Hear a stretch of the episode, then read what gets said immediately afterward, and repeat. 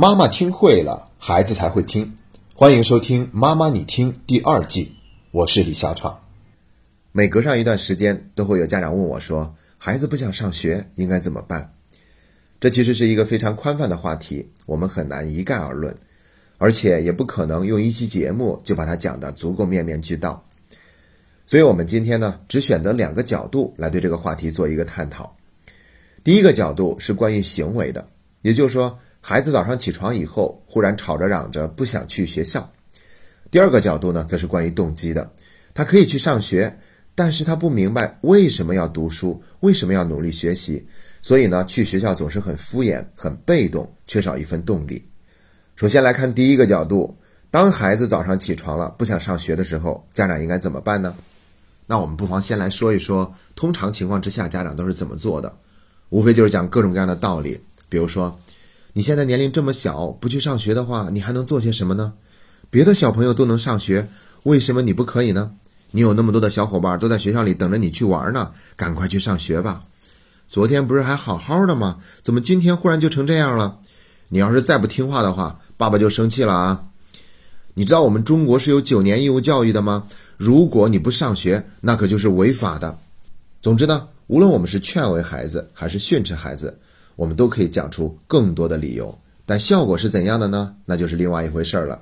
可能到最后还是没办法，不得不去拿出一个什么样的条件作为交换，去诱惑孩子，再或者干脆用父母的权威，不管三七二十一，强行带着孩子去上学。其实呢，我们之所以这么着急替孩子操心，就是因为我们忽略了一个真相。这个真相啊，就是你以为他说不想上学，就真的敢不去上学吗？如果他不去的话，其实他自己心里也很有压力的，对不对？所以上学这个事儿本来是孩子自己的，我们干嘛要那么着急的替他操心呢？当然了，在此之前，我们还是得做些什么。最重要的就是得表达对孩子情绪的那份理解和接纳。注意，我们说的这个接纳呀，是对他的情绪和感受的接纳，而并不是说一定要接受孩子的所有行为。所以，我们可以这样跟孩子说。我知道每天早上这么早起床去上学，对你来说是一件很困难也很辛苦的事情。到了学校还要跟那么多的小朋友去竞争，上那么多自己不喜欢的课，下课玩的时间那么少，上课那么多，而且跟小朋友在一块玩的时候也未必都是开心的事情。所以干嘛还要去上学呢？我小的时候也跟你有一样的痛苦，所以我很理解你现在的心情。那你说应该怎么办呢？最后这一句话非常重要，意味着我们又重新把这个问题抛给了孩子。我们干嘛替他解决呢？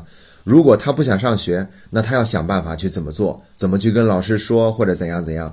总之，这些事情是要让他去面对的。一般来说，当我们这样去充分表达了对孩子的理解，接下来呢，孩子就更容易变得懂事儿。所以呢，孩子有可能会说：“是啊，我真的感觉很不容易，我不想去上学。但是我要不去的话，老师会批评我的。”所以我还是去学校吧，这样一来，问题就得到了妥善的解决。当然呢，有的时候情况可能会复杂一些。即便我们说了那么多，他还是不想去上学，甚至是装病啊，在那里哭闹等等等等。那这个过程中呢，我们还可以给孩子一个拥抱，然后帮他擦一擦眼泪，很耐心的守着他坐一会儿，然后跟他说：“今天到底要怎么办？”那我们现在离出门还有一段时间，那你今天到底要不要去上学？你还可以再仔细考虑一下。如果不去的话，那你要想好要怎么做，怎么去跟老师说。如果他最后还是决定不上学的话，我们也不是完全不能够接受。但是要跟老师打电话请假的事儿呢，我们拨通电话以后，得让孩子自己说，让他自己去面对。我们一定要在生活中给孩子树立这样的一个意识：这是你自己的事情，所以我可以帮你。但是我只能帮到一定份儿上，接下来很多的事情还是需要你自己去完成，你自己去做。那如果这个孩子最终还是决定上学了，那这样的话，我们是要及时送上一份肯定和鼓励的。你最终还是决定去上学，我觉得这一点很不容易，你是下了很大的决心才让自己这么做的。那祝愿你今天在学校里面能够过得开心轻松一点。等到孩子放学回来以后呢，我们要再一次肯定他。一般到这个时候，他都已经是眉飞色舞了，因为放学的时候是格外开心的嘛。所以在这个时候呢，我们都可以先问孩子一句话：今天在学校过得怎么样？有哪些有趣的事情想跟妈妈讲一讲吗？当我们这样跟他说的时候，就是在去鼓励孩子分享他的感受，然后认真的聆听就可以了。等孩子说的差不多了，我们还可以再一次肯定他。一开始你那么不想去学校，但最终还是让自己去了，我觉得这就叫做勇敢。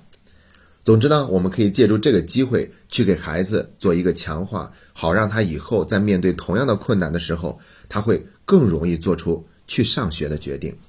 以上是对第一个角度的回答，接下来我们聊第二个角度，关于动机。孩子不知道为什么要努力读书，不知道为什么要上学，那我们家长应该怎么沟通呢？在训练营里面，就曾经有个孩子跟我说：“老师，我的爸爸妈妈有两套房子，爷爷奶奶有一套房子，姥姥姥爷也有一套房子，将来这些都是我的。那你说我为什么还要努力读书呢？”他问完我这个问题以后呢，我就懵了，不是我不知道怎么回答。而是我不明白他为什么会这么问，在这个问题背后又隐藏了什么重要的信息，所以当时就有些慌张，回答的非常的敷衍。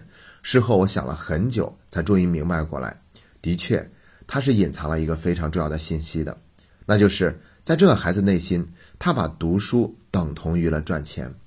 既然将来注定会拥有那么多的财产，那他何必又为了赚钱而要去努力读书呢？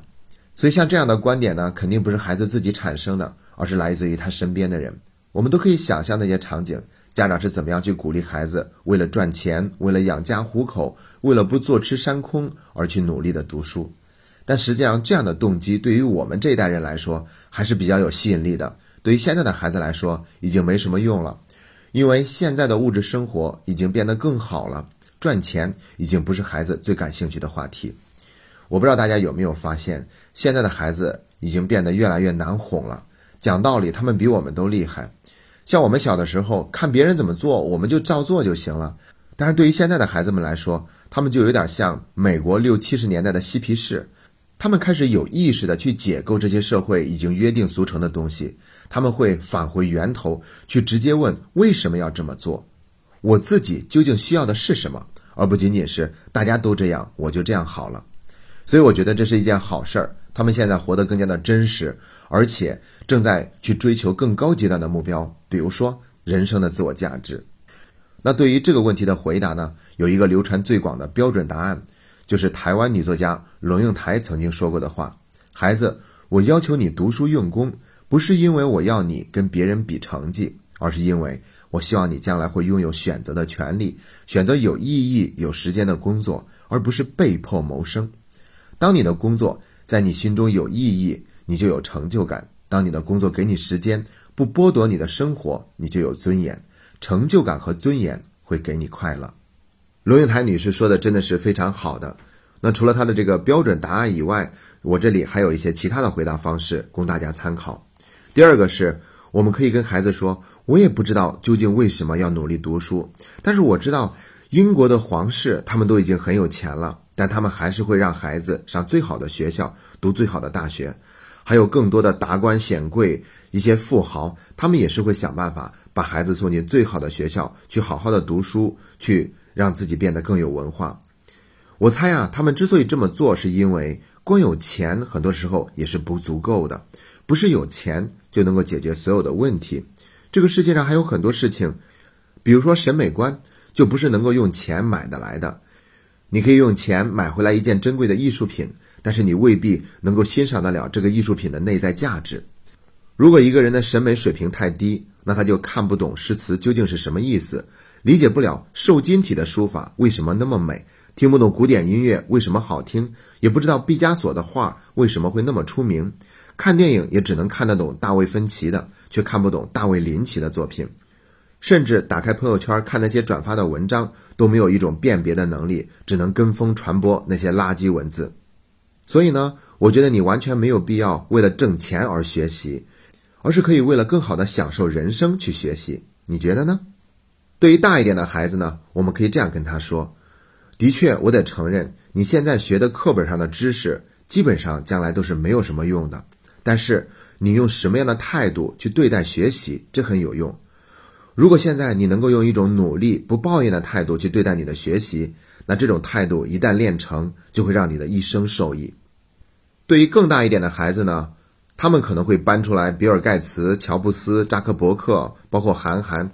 你看这些人退学了还不照样成功？那我们可以跟孩子说，的确是他们退学了也成功，但是有两点需要提醒你：第一，他们中间有些人退学是从什么大学退的，可能都是名牌大学，而你是否也达到了那个阶段？第二，他们的成功就是因为他们退学造成的吗？我觉得这两者之间可能并没有必然的联系吧。连韩寒自己都曾经说过：“不许我努力的写作，不许我为了赛车而付出了多少艰辛的努力，偏偏学我退学。”难道我今天的这些成就就是因为我退学造成的吗？如果你能够看清这两点，还以这些人为榜样，那我就放心了。以上这些回答呢，多多少少还都是给出了一些答案。那我觉得更重要的是去引发孩子他自己的思考和探索，因为这些问题一定不是世界上第一次有人问，而以前的人他们问了以后得出了什么样的结论，可以给我们做一个什么样的参考，这是值得去深思和学习的。那自己去找答案。会比别人给的答案更有味道，也会更加让自己有动力。好了，以上就是我们今天分享的全部内容了。如果大家对这个话题还有什么疑问，欢迎在节目下方留言，我们还会在后期做相应的节目做一个跟踪反馈。今天的节目就到这里，谢谢大家。